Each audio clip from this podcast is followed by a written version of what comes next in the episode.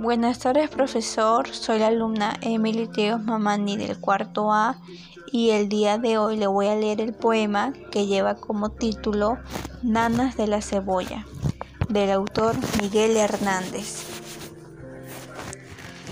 La cebolla es escarcha cerrada y pobre, escarcha de tus días y de mis noches, hambre y cebolla, hielo negro y escarcha grande y redonda en la cuna del hambre mi niño estaba, con sangre de cebolla se amamantaba, pero tu sangre escarchaba de azúcar, cebolla y hambre.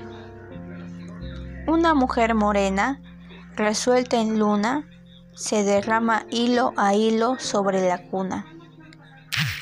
Ríete, niño, que te tragas la luna cuando es preciso alondra de mi casa, ríete mucho.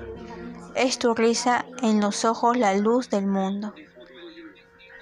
Ríete tanto que en el alma, al oírte, bata el espacio. Tu risa me hace libre, me pone alas. Soledades me quita, cárcel me arranca. Boca que vuela, corazón que en tus labios relampaguea.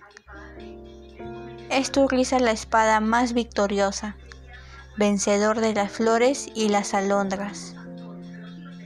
Rival del sol, por venir de mis huesos y de mi amor. La carne aleteante, súbito el parto y el niño como nunca, coloreado.